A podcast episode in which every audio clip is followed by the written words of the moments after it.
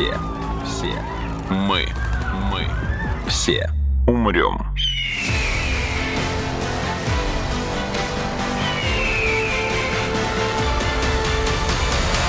Мы все умрем.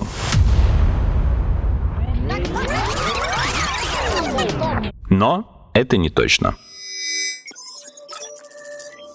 Здравствуйте. Это подкаст «Мы все умрем, но это не точно», где мы с научной точки зрения разбираем, что готовит Земле и людям обозримое будущее. Меня зовут Игорь Кривицкий, а со мной сегодня в студии гость нашего прошлого эпизода Андрей Афанасьев. Предприниматель, разработчик лекарств, физик, биоинформатик, популяризатор науки и руководитель направления в отделе R&D компании Петровакс. Здравствуйте, Андрей. Да, Игорь, добрый день. Снова рад приветствовать вас у нас. На прошлой неделе, в прошлом эпизоде, мы с вами поговорили про генетические тесты. Что это такое, какие заболевания и или отклонения, или, в принципе, изменения они а, помогают нам выявлять, как их можно использовать при планировании семьи и, в принципе, какой-то будущей жизни. Но начинали мы этот разговор с того, что хотели обсудить, я хотел, по крайней мере, генетические паспорта. Ведь, э, согласно указу президента 2019 года, все россияне должны в скором времени обзавестись генетическими паспортами. И недавно МВД сообщало, например, что уже собрали материал для генетических паспортов более миллиона россиян и планируют э, продолжать собирать, в первую очередь у людей, которые которые были осуждены, даже, ну, неважно, даже на 15 суток, но, как бы, тем не менее, уже преступники с точки зрения закона, и вот их генетический материал должен быть внесен в некий реестр и в некую базу. Про этичность и законность этого момента давайте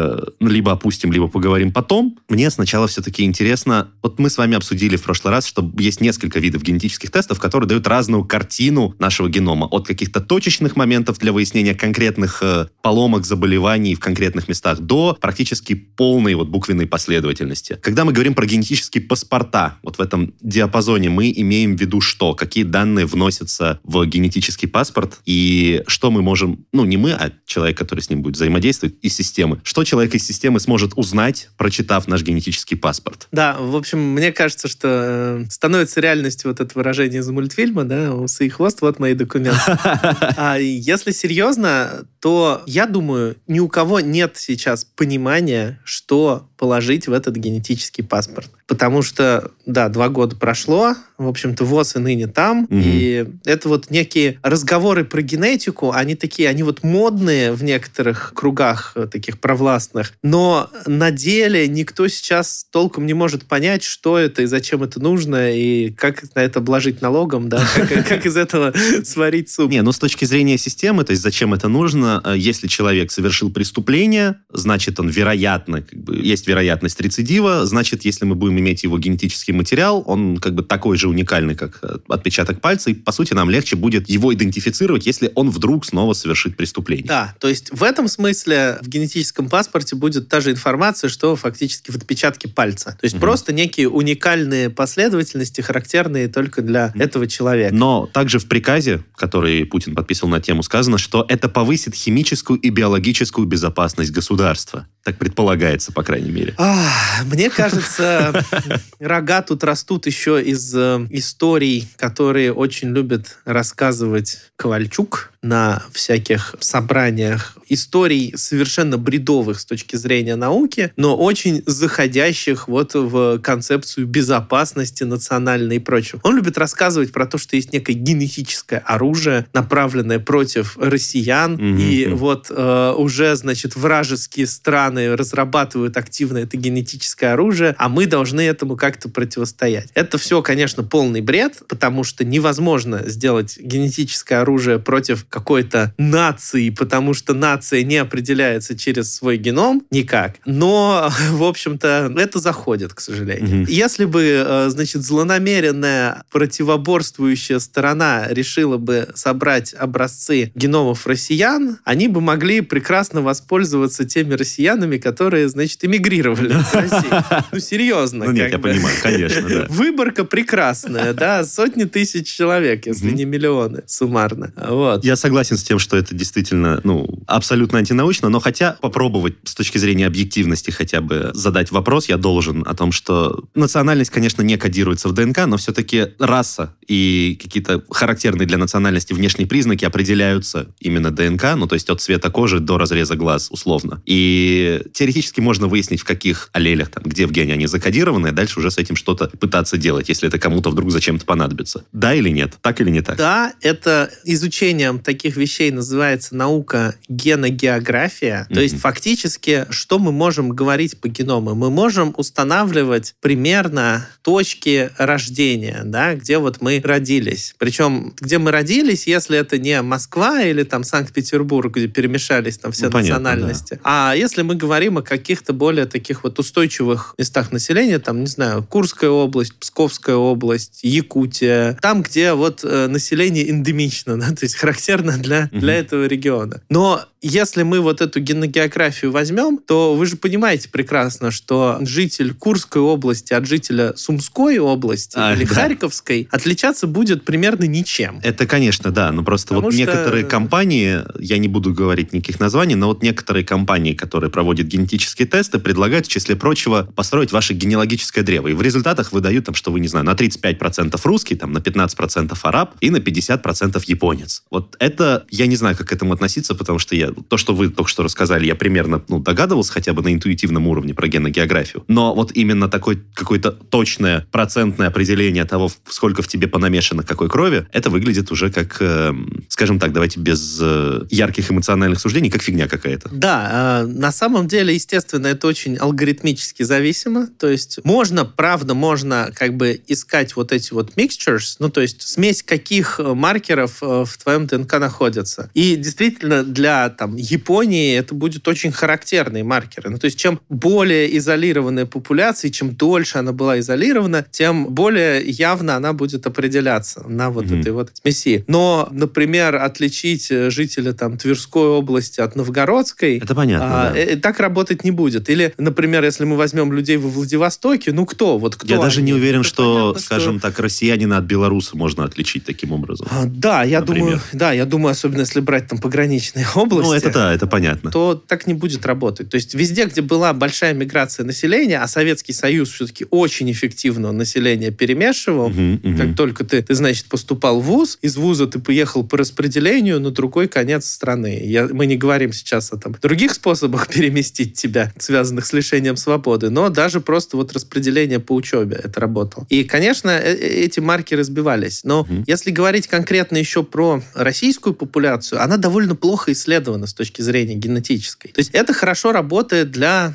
штатов. Там довольно хорошо охарактеризованы их основные группы. Там Native Americans, значит, Hispanic, угу, White, Португиз, white, white, которые, значит, и Irish, Italian, А, прям даже настолько Sweden. прям по разным Да, да, да. Ну, то есть по разным регионам странам. Европы. Да, из которых, собственно, Америка составлялась, да. Вот, соответственно, Афроамерикан угу. тоже до регионов, от, откуда там Latin American, да. То есть там все вот это охарактеризовано, разбито. Но и... же можно даже без генетических паспортов. Это визуально можно отличить в а, ну, большинстве случаев. Это можно отличить до момента, когда вы не на, там, значит, четверть филиппинец, четверть индеец, э, четверть, э, не знаю, испанец и четверть мексиканец. И вот, вот ага. это, эта смесь становится сложной. И правда, для страны иммигрантов это просто довольно интересно, что угу. а правда ли, что вот, вот я же вроде, значит, из ирландской семьи, а потом там возникает история, что, а, оказывается, там, значит, моя бабушка согрешила с итальянцем. Угу. Вот. Там это же еще национальность там довольно при, сильно привязана там к религии, да, что это вот, значит, там католики, там протестанты, угу. там такие, там сякие, там мормоны вообще. И она может тебе что-то дать с точки зрения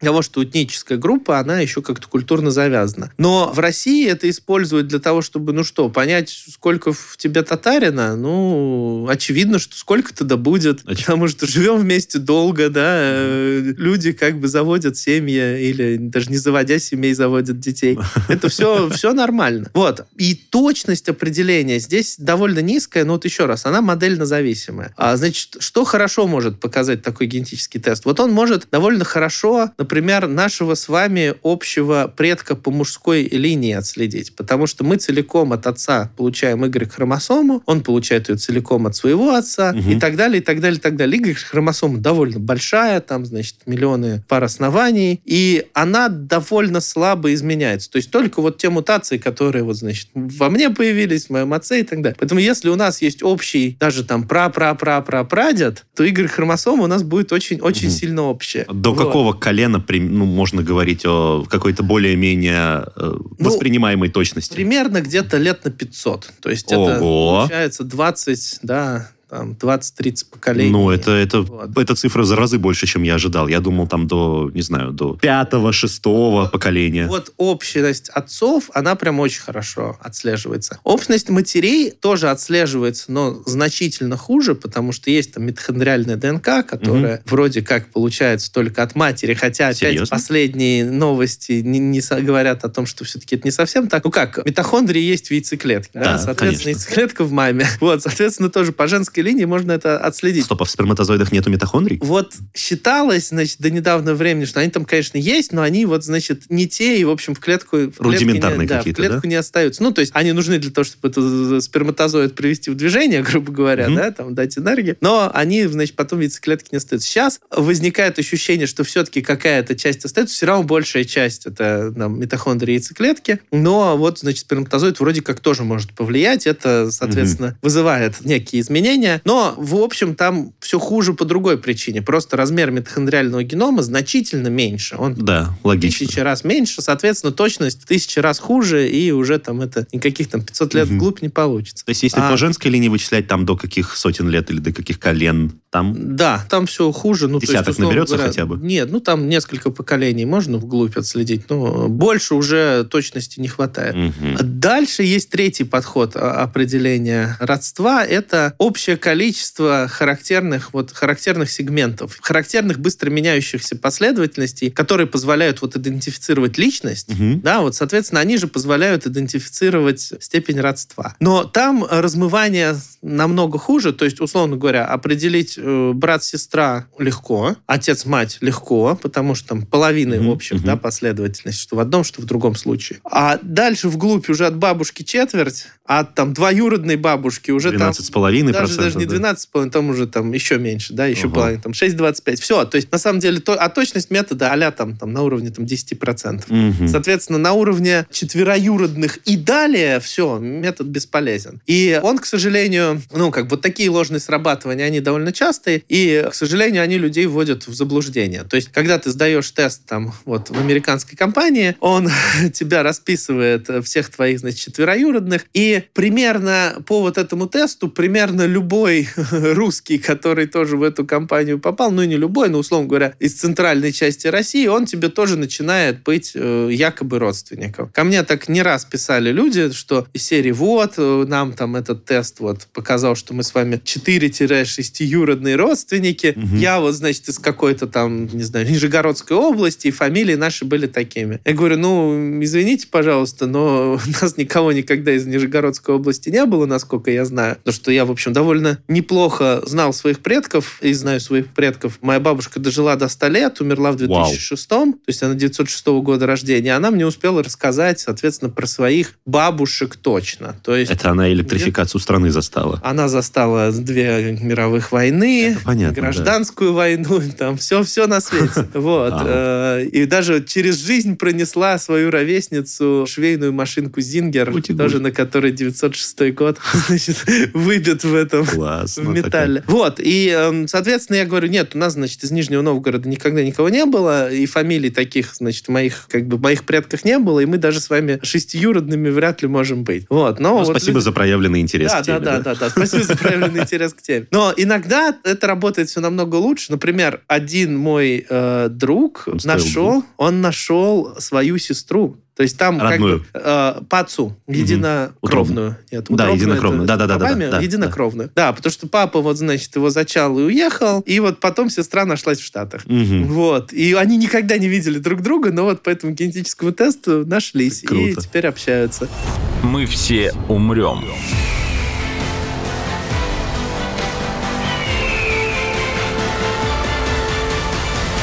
Но это не точно. Но вот это один кейс, окей, поиск родственников. Да. А зачем еще может быть нужен такой Ну вот анализ? теперь представьте, что у государства есть такие базы, да, и они могут тоже, например, искать, например, преступника там нет, но родственники преступников есть. Давайте от, от негативных коннотаций отойдем. Нет, она это просто это часть реальности, Я которая, понимаю, я хотел- которая была вот она была не в России, она была в Штатах сейчас реализована, что Мгм. люди добровольно в открытую выкладывают свои данные Мгм. и дальше начинает работать вот ну как триангуляция в э, поиске Да, источника да-да-да. радиосигнала, такая же вот фактически геномная триангуляция. То есть твоей ДНК может там не быть, но там есть ДНК твоих двоюродных Мгм, с одной мгм. стороны, с другой, там еще чего-то, и можно очень легко как бы круг подозреваемых сузить. Я Даже просто вот я хотел отойти твою, именно да. от идеи с подозреваемыми преступниками, черт возьми. Пусть это будет, не знаю, поиск родственников, не знаю, для донорства или там решение вопросов о наследовании. Ну, то есть, что сразу все вокруг преступлений-то? Ну, потому что вы же сами говорите, что, значит, э, МВД собрало базу правонарушителей. понимаю, но Ну, а это- для чего это А. будет использоваться? Если можно кого-то, значит, защемить, то,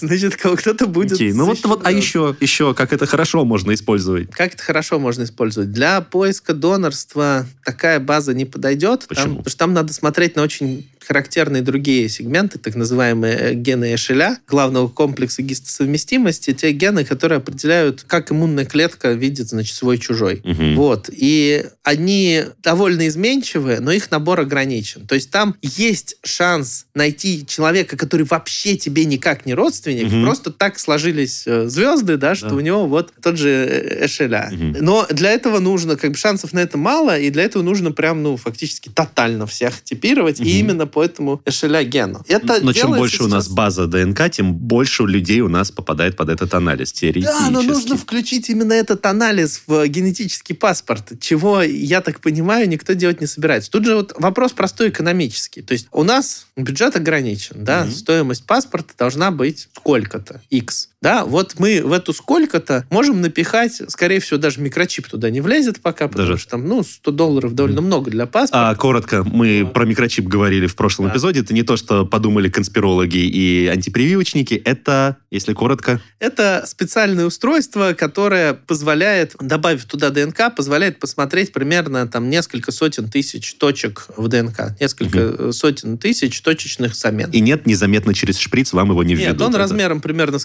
компьютерный процессор. Ага. Это то, на что льется ДНК, и то, что потом смотрится в микроскоп. Вот, отлично. Вот. Да, хорошо, извините, что перебил.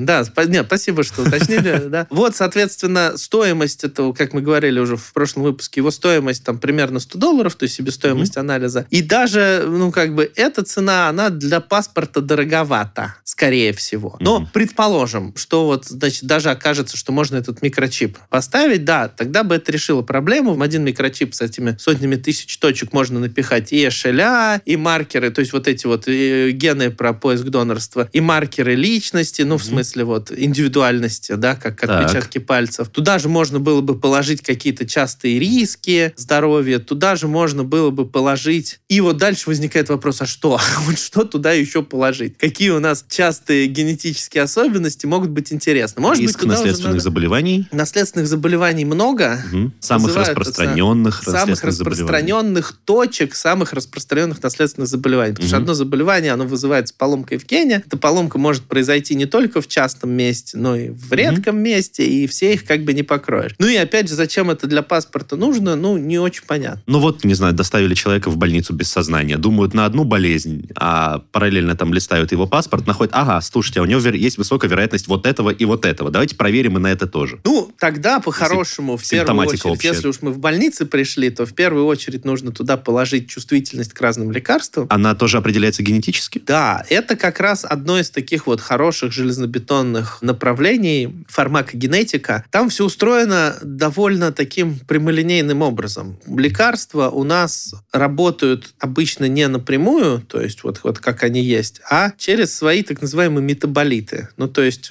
лекарство должно в организме под действием специальных ферментов в печени превратиться в действующую форму. Либо даже если оно работает напрямую, то через печень оно выводится. Или через почки. И можно этих механизмов выведения и метаболизации их там конечное количество. Самый частый там есть цитохром 450. И вот активность, ну, если просто делать очень простой фармакогенетический тест, измеряется тип цитохрома 450, который достался в наследство. По этому типу можно говорить, будет ли лекарство выводиться быстрее или оно будет задерживаться в организме дольше. Соответственно, как должна измениться его дозировка, ее должно быть больше или меньше. Если ну, Или аллергия, например, на него. Нет, аллергия это, это отдельная история, это Отдельно. иммунная система, а это вот просто скорость выведения лекарства. То Ага. есть то, что вот определяется там фармакокинетики любого На случай, если препарата. какие-то лекарства нельзя смешивать, например, А, да? Или, нет, зачем это, это, это про дозировку. Ага. Это не про смесь, опять же, не про взаимодействие лекарств между собой. Это только про дозировку лекарств. Как Мгм. долго оно в организме удерживается, быстро ли оно выводится. Ну, это может быть не только лекарство, это могут быть какие-то вещи типа кофеина. То есть вот В принципе, самая частая история, вещества. да, как-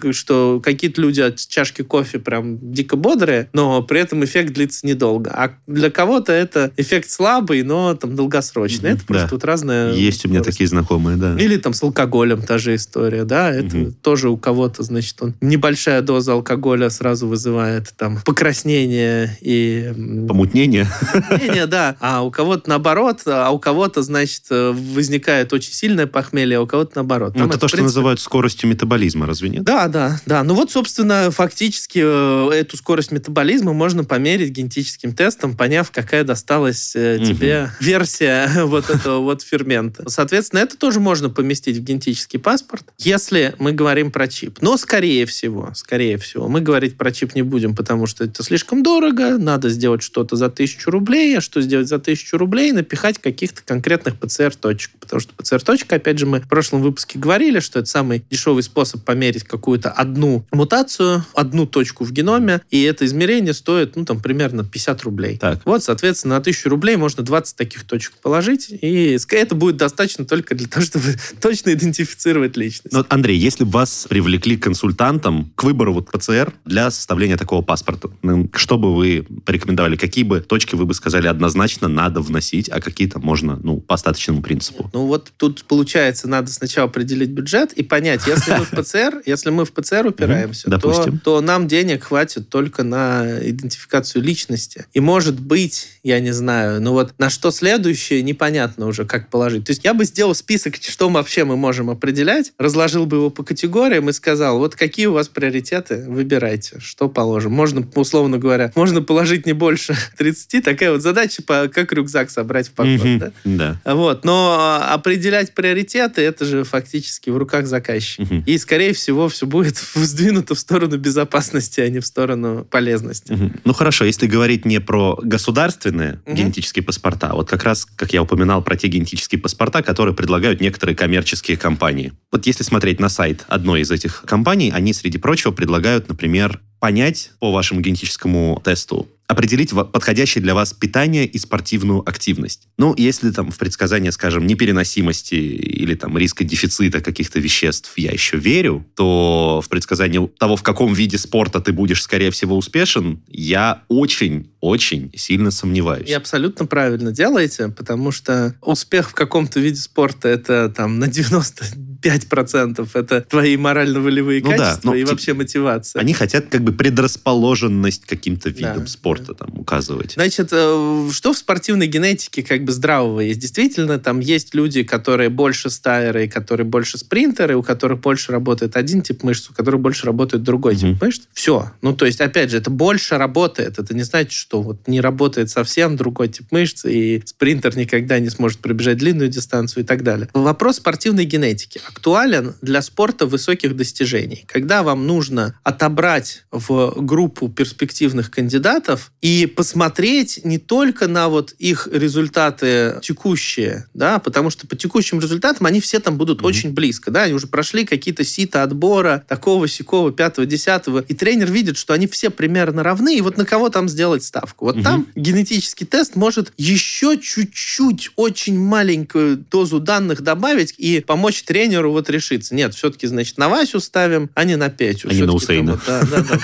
Да, все-таки на Машу, а не там на Алину. И это только вот в этой ситуации, когда совершенно нет других способов определить. Но любой тренер вам скажет, наверное, так, да зачем мне этот генетический тест? Я и так тебе скажу, у кого больше шансов, значит, преуспеть там, потому что вот, не знаю, там, Вася лучше слушается, чем Петя, а Петя склонен, значит, психануть и может перед там, соревнованиями, не знаю, пойти вот в бар вместо того, чтобы там тренироваться, и пробежит хуже. То есть там начинаются какие-то уже психологические особенности, ну и не начинаются они главные там успехи, да, психологические особенности, а не физические данные, которые и так видны. Ну, то есть так на тренировках, в принципе, видно, кто там, значит, как развит. Вот, поэтому для чего эта компания делает и на сайте пишет про успехи в тех или иных видах спорта? Это маркетинг, очень понятный, потому что покупатели таких генетических тестов это в основном люди, ну вот, воспользуемся жаргонным словом, фитоняши. Да? Причем в том числе и мужчины. Я тут не, не хочу ни в коем смысле сказать, что только женщины, да? Такие вот зожники, да? Гипер озабоченные своим здоровьем и потенциальным здоровьем своих детей. А, да? Не только озабоченные здоровьем, а вот именно зожники, то есть именно с фокусом на каких-то тренировках, на каком-то специальном питании. То есть озабоченность здоровьем это скорее все-таки про ипохондрию. И, да. да, ипохондрия это скорее клиенты инвитро, которые будут сдавать бесконечно, значит, тесты на витамин D, еще на что-то. Ну, то есть то, что можно делать каждую неделю, условно, потому что там рекуррентная выручка. Здесь же вот в генетическом тесте главная такая бизнес-проблема в том, что ты его сдаешь однажды, и все. И второй раз ты его не сдаешь. Повторности нет никакой. И лояльности клиента нет никакой. Ну, потому что нечему ему предложить второй раз. Если сделать шажок в сторону, почему? Ну, то есть мы же в течение жизни как-то у нас, ну, накапливаются мутации, например. Ну, и... мы же говорим про в генетических тестах только, вот, опять же, мы на прошлом выпуске это обсуждали, про герминальные мутации, то есть про, про мутации... Переданные от родителей. Переданные от родителей. Из вот этой яйцеклетки во всех клетках организма одинаковые. Вот, которые определяют наши риски, там, успехи. И, соответственно, мы не говорим о том, что приобретается, если мы не тестируем раковую опухоль. Раковая опухоль — это единственное место, где мы тестируем приобретенные мутации. Вот единственное. Больше других нет э, мест. Все остальные мутации, они нам от родителей, соответственно, их переделывать не нужно, потому что мы же не переделанные, да? Ну да. Мы вот как живем, так и живем. И поэтому эти тесты, они вот, как сказать, они имеют ограниченную полезность, потому угу. что большинство людей все-таки здоровые, нормальные и много о себе нового не узнают из этого теста. И вот надо туда, значит, вставить какую-то, ну, мнимую пользу. Да, вот, вот вроде ты узнал, что ты здоров, ну и заодно тебе сказали все-таки баскетбол, а не футбол. И ты такой, ну ладно, баскетбол. И, и там есть шанс попасть, хоть если ты много параметров вот таких вот случайных даешь, там есть шанс где-то попасть в то, что тебе правда подходит, угу. и сказать, не, ну все-таки генетический тест работает, потому что вот он же правильно сказал мне там про плавание, а я там вот второй разряд по плаванию получил там, или первый даже. Да, ну то есть вот какие-то такие вот вещи, как гадалка, которая да. должна тебе накидать как можно больше максимально частых вариантов, чтобы ты сказал, да, да, это про меня, ну, понятно, это похоже. Это такой же прогноз по знакам зодиака, условно. Да, да, да, ошибся в одном, но, значит, в другом угадал и... А там, где угадал, он будет громко тебя хвалить да, и да. в информационном поле, да. понятно. Мы все умрем.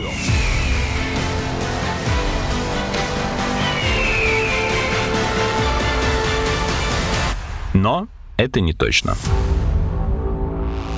Но вот кроме каких-то физических факторов, такие тесты иногда предлагают э, тебе узнать какие-то интеллектуально эмоциональные особенности твоего потенциального ребенка, причем как э, что-то серьезное, вроде психологических заболеваний, потому что некоторые из них вроде как говорят на сайте, там, связаны с э, твоими генами, так и какие-то особенности характера. Давайте про особенности характера. Ну, по-моему, тут вообще нечего обсуждать с научной точки зрения, если только вы мне сейчас не возразите, конечно. А, я напомню, опять же, что на прошлой нашей встрече, да, mm-hmm. мы обсуждали с вами, что чем тяжелее состояние, тем больше для него надежность генетического теста. Мы там mm-hmm. говорили про рак, мы говорили э, про конкретные гены с этим связаны. Если брать психологические особенности, какая у нас есть там сейчас распространенная тяжелая психологическая особенность? Аутизм. Mm-hmm. Аутизма довольно много, это какие-то проценты да, людей, особенно если мы говорим, что это вот в широком смысле расстройство аутистического, аутистического спектра, спектра да. да, включая Аспергера, там, да. А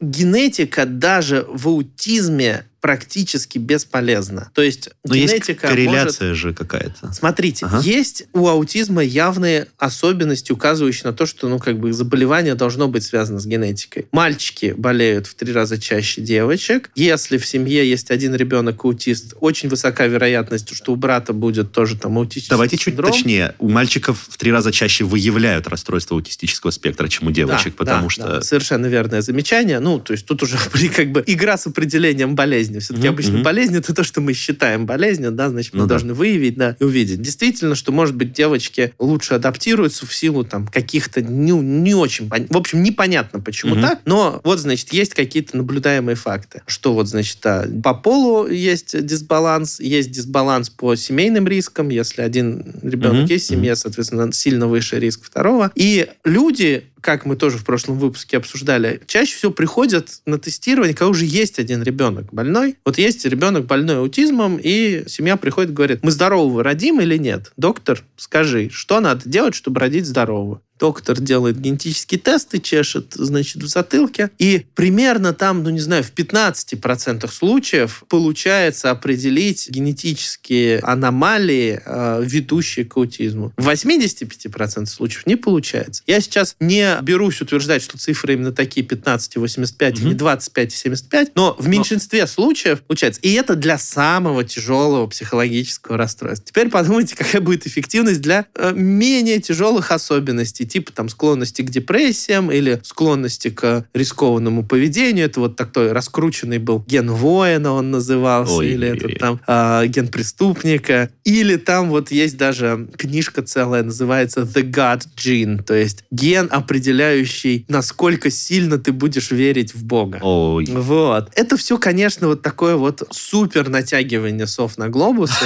То есть э, люди хотят об этом говорить. Религия важная часть жизни, там депрессия важная часть жизни. Люди хотят находить здесь ответы на вопросы. Наука эти ответы дать четкие не может. Наука, она же всегда вообще говорит, ну вот с некоторой вероятностью при да. таких условиях и вероятности маленькие условия специфичные, но продавать-то классно то, что вот тебе говорится четко, безапелляционно. Да, вот у тебя будет высокий интеллект, да, вот у тебя там, значит, ребенок там со склонностью к депрессии или наоборот. Но э, сделать тут ничего нельзя. Вот где, опять же, где генетика работает хорошо, лучше всего из таких вот особенностей, это синдромальная умственная отсталость. То есть, Мгм. да, найти гены, отвечающие за резко сниженный интеллект за пределами, значит, нормального распределения по шкалам IQ, можно. И это работает. Ну, потому что ломать не строить. Потому что Да, вот найти какую-то поломку в организме, которая мешает человеку в том числе там думать, ее можно. А вот найти это уникальное сочетание тонких каких-то настроечек, нюансов, которые позволяют человеку вот думать лучше, чем в среднем, очень сложно. Ну, Мгм. то есть пока невозможно даже. Потому что это, опять же, будут сотни факторов, как-то связанных между собой, как-то влияющих друг на друга. И Но если теоретически... клубок такой получается. Теоретически, если пытаться подводить, по крайней мере, научную подоплеку, то, ну, скажем, я не знаю насчет гена воина, я впервые сейчас от вас это услышал, но вот, допустим, мы по генетическому тесту определяем, что у тебя, скорее всего, будет повышенная выработка тестостерона, например. Ну, то есть, если говорить о тех чертах характера, которые можно подвязать к гормональному балансу, например, можно ли вот таким образом пытаться предполагать, какой у тебя будет там характер и Но менталитет? выработка тестостерона же, опять же, она зависит от э, внешних факторов, не только от того, какие у тебя гены, и не столько от того, какие у тебя гены, как от того, что у тебя сейчас за образ жизни, да, и что с тобой происходило в э, пубертат, да, в, в подростковый период. И, в принципе, для этого, опять же, генетический тест не нужно делать, можно сделать биохимический тест, он будет более надежный, да. Но биохимически тебе родиться для этого надо уже, Да, как бы, да, а если да. мы заранее хотим знать. Ну, это слишком ненадежный маркер, да, чтобы на него опираться. То есть э, шансы того, что все пойдет так, как, как ты вот в своей модели заложил, они совершенно небольшие. Фактически твое предсказание не будет отличаться от случайного. Ну, То есть это такая же маркетинговая фишка Да. получается. Ага. То есть мы можем только вот самые тяжелые какие-то однозначно Да, да, но заболевания вот наше, наше понимание наследуемая генетики- шизофрения какая-нибудь, например. Э, Она бывает, ну, как бы... Она наслед- бывает наследуемой, но даже для шизофрении непонятно, с какими генами она связана. Тут Ага. же тоже вот, это важный момент. Мы легко можем определить, что что-то является наследственным, просто наблюдая за семьей, да, собирая историю. Мгм. Но нам намного тяжелее определить, с каким геном связано. Мы, опять же, в прошлый раз говорили, что для этого нужна там семейная история, для этого нужны животные модели. Если животную модель мышечной дистрофии построить несложно, потому что мышцы Мгм. все равно примерно у всех млекопитающих одинаковые, там, одними генами генами кодируется, то вот животную модель высшей нервной деятельности, шизофрении построить, ну, в общем, невозможно. Угу. Давайте честно. Мы не умеем диагностировать шизофрению даже там у шимпанзе. Угу. Да и у людей не всегда. Да, да, да. А если мы хотим куда-то туда двигаться, то даже и в шимпанзе мы не умеем чистые линии выводить. Мы умеем выводить мышей. Мы будем мышиную шизофрению изучать, но странный заход.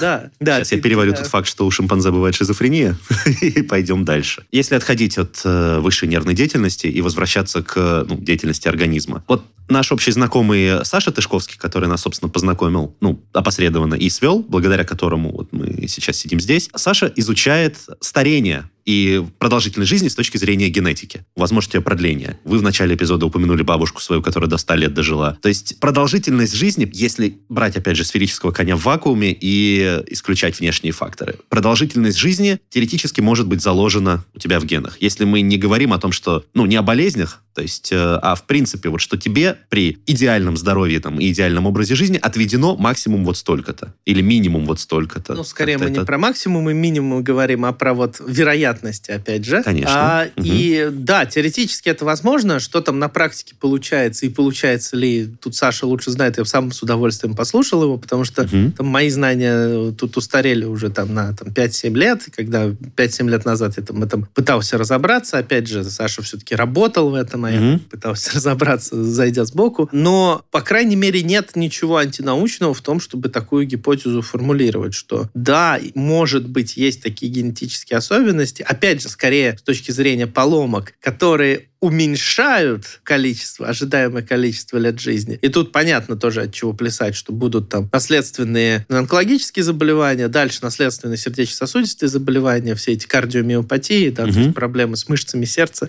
дословно переводя с медицинского на русский. И это все будет давать, как бы увеличивать шансы умереть в молодом возрасте. Дальше есть ли вещи, которые увеличивают шансы прожить долго? Наверное, они будут связаны с активностью иммунной системы в первую очередь. Это вот опять же, моя гипотеза, потому что иммунная система, она многогранна, и она нас защищает от онкологических заболеваний, она нас защищает от каких-то внешних, соответственно, вирусов, бактерий, грибов и прочего. Mm-hmm. И, внешних патогенов. Да, общем, внешних да. патогенов, да. И здесь это изучение интересно и возможно. Но опять же, та же проблема, что и со всем мультифакторным. Слишком много всего будет влиять, сложно будет выявить одну причину. То есть хорошо, если это все будет сводиться действительно там к иммунной системе и к ее эффективности какой-то там общей. Потому что вот все разнообразие будет опять схлопываться вот в какое-то вот в одно узкое место, в какой-то критический путь. Но совершенно не факт, что это так, и поэтому, наверное, так тяжело находить э, наследственные вот особенности, связанные с продолжительностью жизни. Возможно, опять же,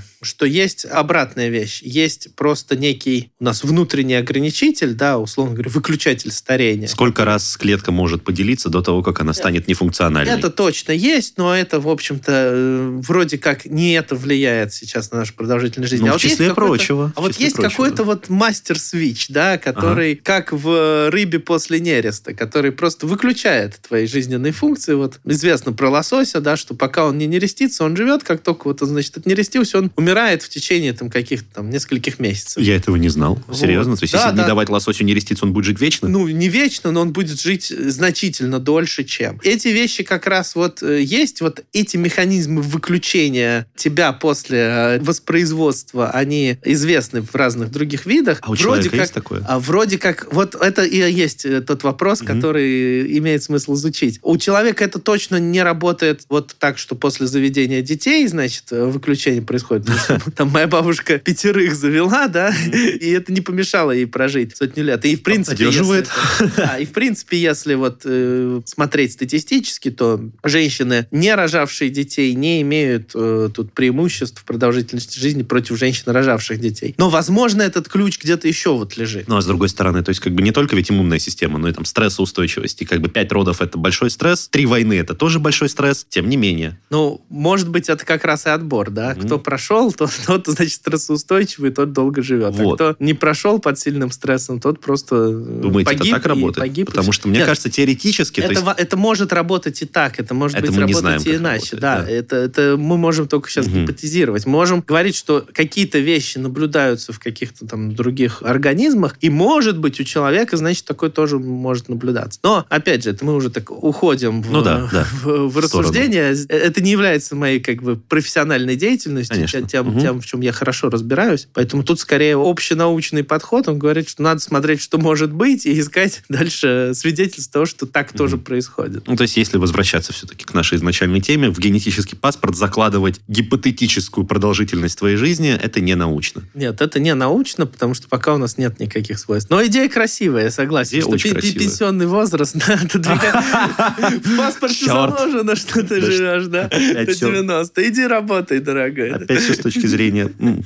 Так, а нейродегенеративное это скорее все-таки не психологические заболевания, это именно вот что ни на есть физиологические. Да, это что ни на есть физиологический, тоже там очень интересно бы найти какие-то ключики. Есть, ну, опять же, доктора Хауса там многие смотрели, Мгм. и люди помнят про 13-ю и Харею Геттингтона или Мгм. Хантингтонит. Это разные прочтения одной и той же фамилии. И это заболевание, которое неизлечимо, проявляется в относительно молодом возрасте, и, в принципе, на него можно сделать генетический тест. Но на него генетический тест не делают, потому что обычно в медицине есть такое вот понимание, что ты тест делаешь, когда это может повлиять на медицинские последствия. Вот условно, я делаю только такой тест, от которого изменится моя стратегия лечения этой болезни. Если она никак не изменится, ну, то есть я могу в любой ситуации делать анализ крови, да, но имеет смысл его делать только в той ситуации, когда один вариант анализа крови приведет к тому, что я буду там пить аспирин, а другой вариант будет приводить к тому, что я буду там пить, не знаю, ибупрофен. Ну, я вот так условно. Тогда этот вариант, э, этот анализ осмыслен. Если независимо от анализа, что одно пить ибупрофен, что другое пить ибупрофен, ну, так и пей ибупрофен и не делай никакого теста. Это вот такая вот штука. А скорее Геттингтона интересная начинается тоже уже такая этическая история. Ну, фактически, вот если бы мы могли знать, сколько нам времени отведено, да, то есть вот наша максимальная продолжительность жизни, стали бы мы это узнавать? То есть кому-то легче жить в неведении и там думать, что, ну, вот ладно, неважно. Кому-то бы, наоборот, наверное, было бы интересно узнать, что там времени отведено всего до 40, вот мне там в этом году 35, значит, у меня есть еще 5 лет, ага, можно, значит, брать долгосрочный кредит, уже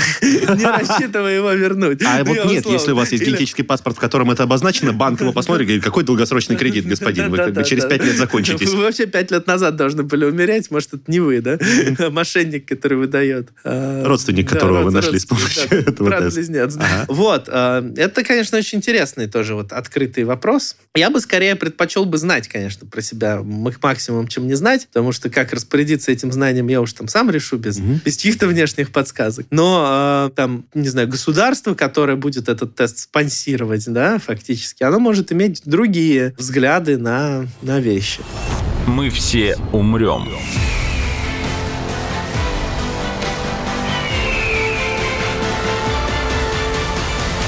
Но это не точно.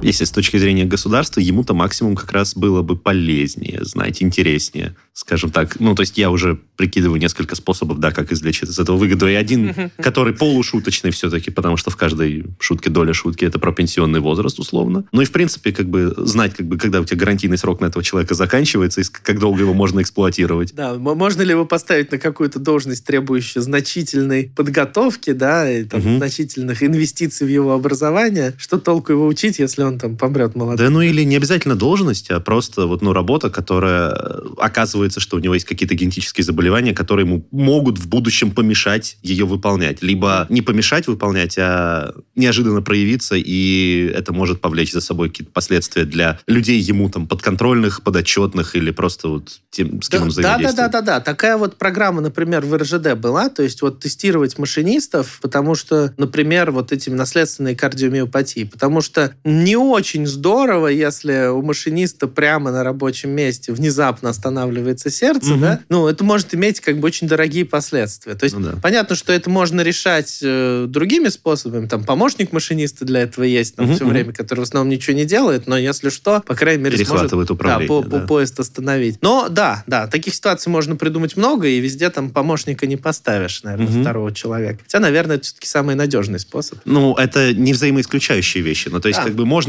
поставить второго пилота, нужно поставить там Да. второго пилота или второго машиниста, но можно при этом как-то постараться не брать, если у тебя есть генетические паспорта, у всех постараться не брать на работу человека, у которого есть потенциально мешающее этой э, работе заболевание. Хотя вот тут, ну, с точки зрения работодателя это выгода понятна и очевидна. С общечеловеческой какой-то и этической точки зрения это очень большой вопрос. Да, да, то есть это такая дискриминация, которая, вот тебе говорят, там, рылом не вышел, да, значит, работать тут. Ну вот То есть, да. э, с другой стороны, у нас же все равно есть какой-то э, профессиональный отбор, да, и у нас есть сейчас какие-то другие факторы, да, там, ну, условно, крайний пример, в космонавты тебя не возьмут с плохой электрокардиограммой, Мгм. и, значит, такая дискриминация уже существует. Просто мы расширяем для нее, ну, не знаю, возможности, Но вот параметры. допустимо ли это, нормально ли это? То есть, не знаю, у тебя может быть идеальная скорость реакции, что для пилота прям супер хорошо, но при этом высокая вероятность эпилепсии, например. Да, ну, кстати, эпилепсия тоже отличный пример, и, насколько я понимаю, с эпилепсией в пилоты не берут. Просто сейчас эпилепсию Мгм. смотрят по прошлым Вот, эпизодам. Да. А вот у тебя нет диагностированной эпилепсии, но генетический тест и генетический паспорт показывают, что она у тебя, что у тебя высокая вероятность того, что у тебя есть или там может проявиться эпилепсия. И как бы, но до сих пор у тебя ее не было, да и вероятность высокая в контексте, не знаю, 30% высокая, то есть там не, Да, не даже за 50. Да, и опять же, да, вопрос всегда Ага. будет, а на каких данных основывается предсказание этого теста? Ну, Тоже. в смысле, Насколько- а эпилепсия, Ну, в смысле, она генетически не привязана ну, никогда. Она может быть Может быть привязана. привязана. Она может быть привязана, но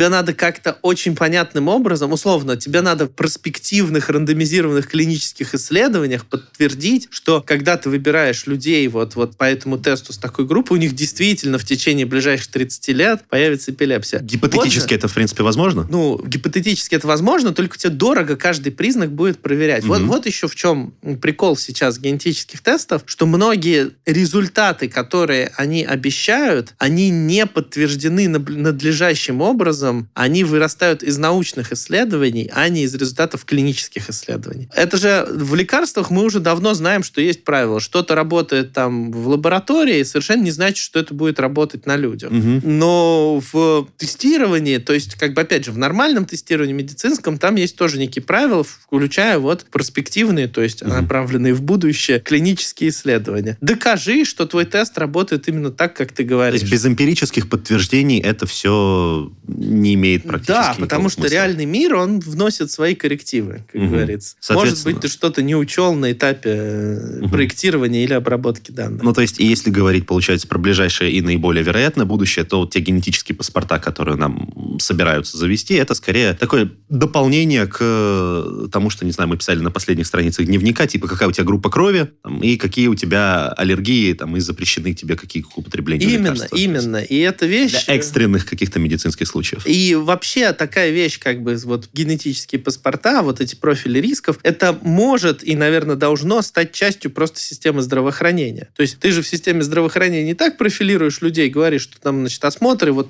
начиная с этого возраста такие, начиная с этого возраста сякие, вот тут риски такого вырастают, вот тут риски сякого вырастают. А тут теперь еще дополнительное измерение для профилирования. Вот тебя, несмотря на то, что ты там, не знаю, моложе, чем нужно, но вот во- по вот этой классификации, но с твоими индивидуальными рисками тебя надо вот так обследовать, тебя надо вот это делать. То есть это все будет работать, когда это часть вот всеобщей системы. Но мы же понимаем, что у нас пока даже система здравоохранения, ну, она не глобально на всю Россию. У нас отдельное московское здравоохранение, да, там какое-то Отдельно замкадовое, да. Да, отдельно, значит, там... Ну, я хотел бы тут говорить в каком-то более глобальном, там, общечеловеческом ключе, ну, просто потому что я идеалист, который не вырос из э, подросткового максимализма, наверное, ну, и с какими-то зачатками гуманизма, там, оставшимися у меня непонятно откуда. Ну, я понимаю все равно, о чем вы говорите. То есть, если на проспективу, на перспективу какие-то генетические паспорта смогут э, давать более-менее осязаемые, не скажу точные результаты, только через несколько поколений эмпирических наблюдений. Так? Ну, не обязательно поколений, но там лет и лет эмпирических наблюдений. Но здесь еще же есть, какая размерность есть у этого вопроса. Вот есть условно обычная медицина, да, вот, значит, гарантированная вам государством система здравоохранения, mm-hmm. которая как-то работает. А есть еще ваш личный вклад в собственное здоровье. И вот, например, сделать себе генетический тест, это может там быть бессмысленным по многим пунктам, но может быть случайно это даст какую-то полезную информацию. Ну вот есть пример одного моего друга, биоинформатика, который там сейчас в Германии работает. Он сделал себе полный геном исключительно из там, исследовательского интереса. Ну, я mm-hmm. вот себе сделал полный геном исключительно из исследовательского интереса. Но он внезапно нашел, что у него вот такой редкий генетический вариант, который дает образование опухолей в, даже не в головном мозге, ну, как бы в голове возле нервов, в общем, так, если коротко. И действительно он сходил, сделал там томограмму, после этого нашел эту опухоль и удалил. И э, ему сказали, ой, очень интересно, что ты ее так нашел, мы вообще такие опухоли обычно обнаруживаем гораздо позже, когда угу. там человек теряет слух на одно ухо там или что-то такое. А ты вот пришел, в общем, тогда, когда это еще не имело никаких последствий. Ну, то есть ему тоже там 30 угу. с небольшим лет. И делать это, грубо говоря, для всех обязательно за счет государства, это будет очень дорого. Но делать это на свои деньги, особенно когда есть какие-то лишние свои деньги, и когда есть лишнее свое время, чтобы проинвестировать в свое здоровье и поразбираться самому, потому что нет никаких подготовленных врачей снаружи или биоинформатиков клинических снаружи, которые вот тебе бы из полногеномного теста эту информацию вытащить. Только он сам вот мог, раскапывая это, вытащить. Оно, наверное, осмысленно. Ну, потому что ты вроде как бы вложишь какие-то усилия в собственную жизнь, жизнь. И, наверное, тебе будет от этого лучше. А может быть и неосмысленно, потому что мы знаем, что, например, рак щитовидной железы, он к концу жизни есть чуть ли не у половины всех людей. Опухоли да щитовидной железы – это супер частая опухоль, и почти все они никак не мешают тебе жить. Есть известная история, когда корейцы вложили огромное количество денег в скрининг рака щитовидной железы, увеличили выявляемость в 20 раз, в 20 раз больше стали находить людей с раком щитовидной железы. Соответственно, в 20 раз больше операций, в 20 раз больше чего. Как изменилась смертность от этого? Никак. Вот вообще никак. То есть количество людей, которые раньше умирало от рака щитовидной железы, теперь осталось неизменным. Но при этом мы в 20 раз чаще, значит, людей оперируем, отвлекаемых, значит, от каких-то других дел, подвергаемых стрессу и так далее. Сейчас, похоже, такая же история, не настолько плохая, но как бы тоже гипердиагностика происходит э, в Штатах с раком молочной железы. Кажется, действительно, молочная железа такой орган, где время от времени образуются разные опухоли. Мы их начинаем все все более и более интенсивно ловить, вытаскивать, даже самые маленькие, даже в позднем возрасте. Условно, если у женщины там 85 обнаруживается опухоль в молочной железе, нужно ли ее оперировать? Скорее всего, она не будет, не повлияет никак на причину смерти. Вот, в, по таком позднем возрасте. Угу. А, такая же история для там рака предстательной железы у мужчин. То есть не все исследования, которые мы про себя сделаем, которые даже найдут какие-то изменения, они нам в конечном счете помогут прожить дольше. Но не сыграют на ипохондрию. Да, да, да. То есть часто это просто удовлетворение собственной ипохондрии, соответственно, отвлечение собственных сил, внимания и ресурсов от э, каких-то других вещей ради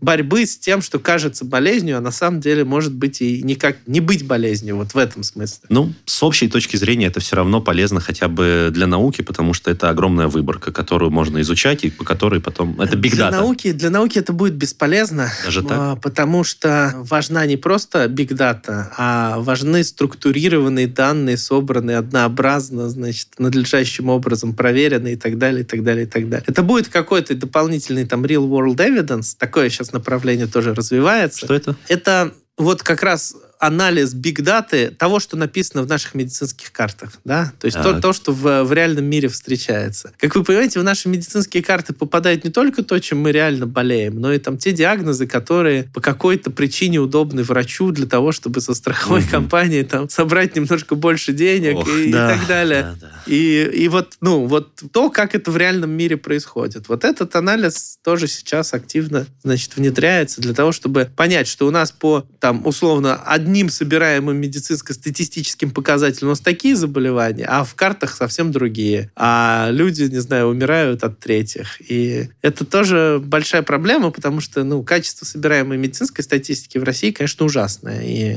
фактически на что опираться при принятии тех или иных решений тоже совершенно непонятно. Если мы не собираем честно данные, от того, что мы сами для себя что-то сделаем, какие-то данные получим, науке от этого лучше не станет. Она просто еще одни данные с непонятным статусом. Ну, когда-нибудь все-таки количество в качество должно переродиться. Ну, Мне хотелось бы в это верить, по крайней мере, очень-очень сильно. Все-таки в том же машинном обучении есть важный принцип garbage in, garbage out. Угу. То есть не всегда количество перейдет в качество. Если ты там много тонн грязи привезешь... Сложишь в специальную комнату. Да, да, да. Алмаз из этого не родится. Понимаю. Хорошо. Ну, то есть, если обобщать, то генетический паспорт, в принципе, штука не бесполезная, скажем так, наверное, даже в общем балансе с уклоном в пользу, но эта польза, ну, как бы очень часто ситуативная, а не общая, не глобальная какая-то. И, ну, то есть, делать его скорее имеет пока что хотя бы смысл только по необходимости, а не для того, чтобы создать некую диагностическую панацею. Да, так. да, именно так. Понял. Это Случайно чуть... можно что-то найти, но угу. системно это скорее не нужно. Ну, то есть, точно так же диспансеризацию можно просто проходить регулярно. Это еще один фактор, да, угу. который помогает вроде как сохранить здоровье. Но даже к составу обследований в диспансеризации тоже есть большие ну, вопросы. Ну, это Каждый понимаю, раз да, начинаешь что-то раскапывать, да, mm-hmm. понимаешь, что все не совсем так. Но это тема для абсолютно отдельного разговора. А так, в принципе, не так позитивно все, как я надеялся, будет, но все равно как бы маленький, но плюсик в общую копилку. Когда-нибудь это приведет к одному гигантскому плюсу и, надеюсь, все-таки э,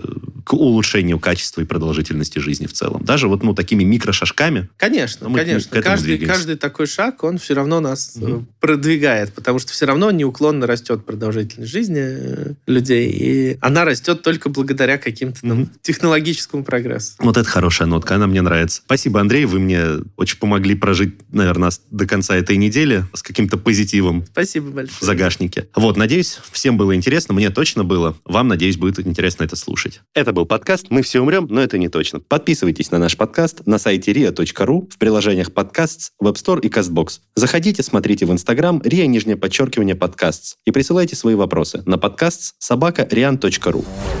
Вирусы продолжают развиваться. Мы Мы, мы, все, все, мы, мы, все умрем.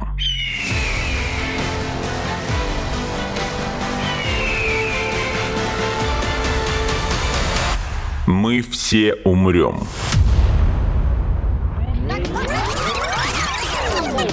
Но это не точно.